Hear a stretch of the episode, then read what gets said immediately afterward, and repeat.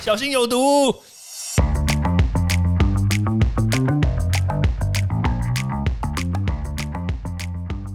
毒物去除了，人就健康了。欢迎来到昭明威的毒物教室。Hello，大家好。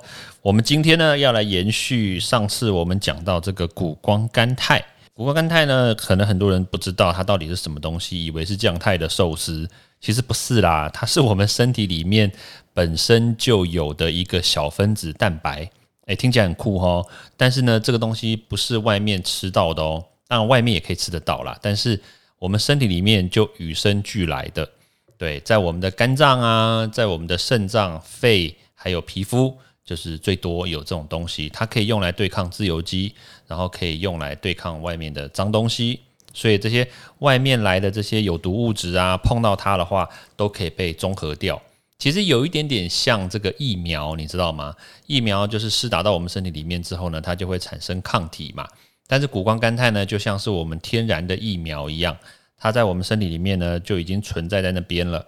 对，只是说有有毒物质进来的时候呢，诶，它就可以快速的去生产，然后呢去对抗人家。对，所以是一个很不错的一个东西。那当然啦，这东西有一些缺点，因为只要是好东西都会有缺点，你知道吗？我们先讲缺点，我们再来讲它的优点。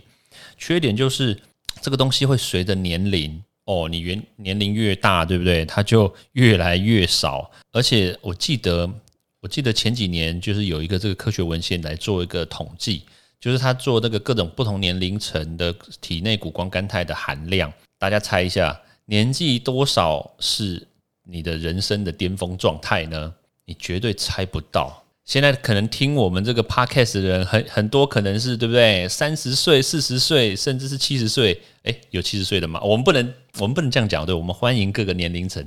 诶，但但是你绝对想象不到，二十岁就是谷胱甘肽在你这辈子身体里面最巅峰的时候。然后你过了二十岁之后嘞，就会越来越低。那当然，就它不会突然间就不见了，它会越来越少。所以你二十岁，然后还开始就慢慢的往下滑，慢慢掉，慢慢掉，然后掉到差不多六十五到七十的时候，就开始慢慢趋缓。意思是什么嘞？就开始有点掉到有点到底了啦。所以这个时候呢，你去看一些，比如说健康杂志啦、健康报道，你就会发现说，好像六七十岁的人罹患这些疾病啊，什么糖尿病啊、心脏病啊。好像几率比较高，对不对？这有可能就是连接到谷胱甘肽开始掉到底啦，没有保护力啦，所以你的疾病就慢慢随之而来，这是非常有可能的一个正相关的趋势啦。对，所以这个时候呢，就要建议大家你要适时的补充。那我们在上一集呢有特别强调，就是在哪些食物里面可以吃到谷胱甘肽嘛，对不对？那我稍微再快速的说一下啦，芦笋、洛梨、十字花科的蔬菜就是。花椰菜啊，还有这个菠菜、白菜、高丽菜，还有就是水果里面呢，奇异果、香蕉、柳橙，还有木瓜、芭辣，其实这些东西呢，都是可以让你快速补充这个谷胱甘肽的这个食材。那其实呢，我前一段时间就是疫情之前啦，我有去香港这个铜锣湾成品，然后有做演讲，然后当时就有一些香港的朋友，他们就说。哎，那个有些水果香港没有啊，对，那怎么办呢？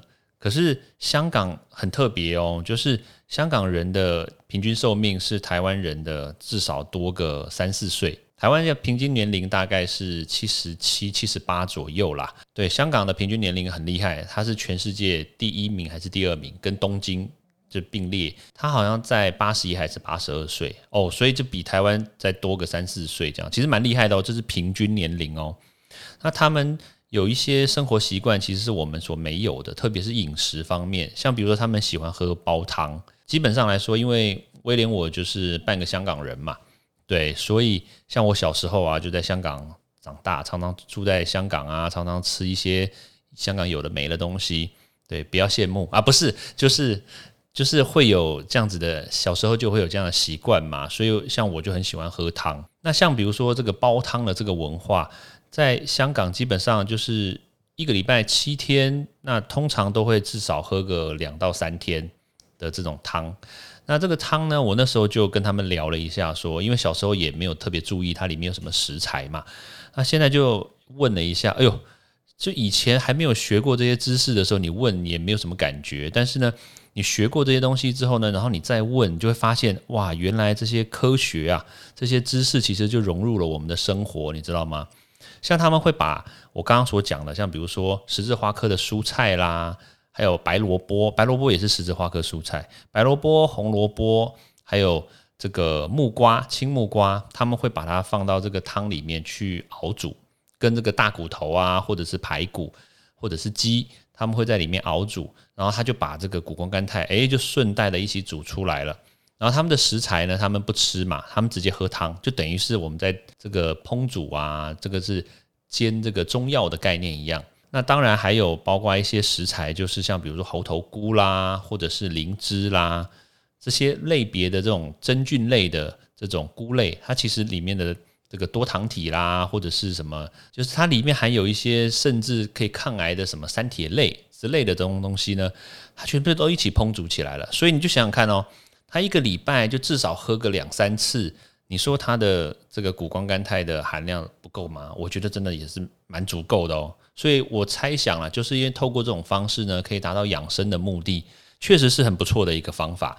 那当然了，我们来讲一下这个谷胱甘肽它的好处喽。像比如说，它可以减缓老化，因为可以抗自由基嘛。那还有预防心血管疾病啦，还有像比如说可以增加免疫力。对，所以像比如说有些人打了疫苗之后，我就会建议大家多去吃一些这种健康的食材，然后或者是富有谷胱甘肽的食材，诶，我觉得倒是蛮不错的。还有另外一个呢，就是说它可以降低自由基的话，它就可以间接的减少癌症发生的几率。哦，这个非常重要。所以你从小到大呢，最好就是天天吃芦笋啊，天天让你的尿臭臭啊，不是啦，就是。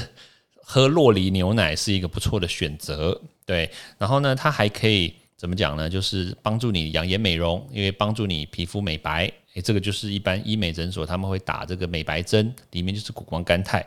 那当然，它还可以改善新陈代谢，因为它就可以排毒嘛。它在我们的肝脏里面很多嘛，所以你的这个抗对抗自由基的这种抗氧化的能力增加，自然而然这个有毒物质进来之后，它造成伤害的几率就下降了吧。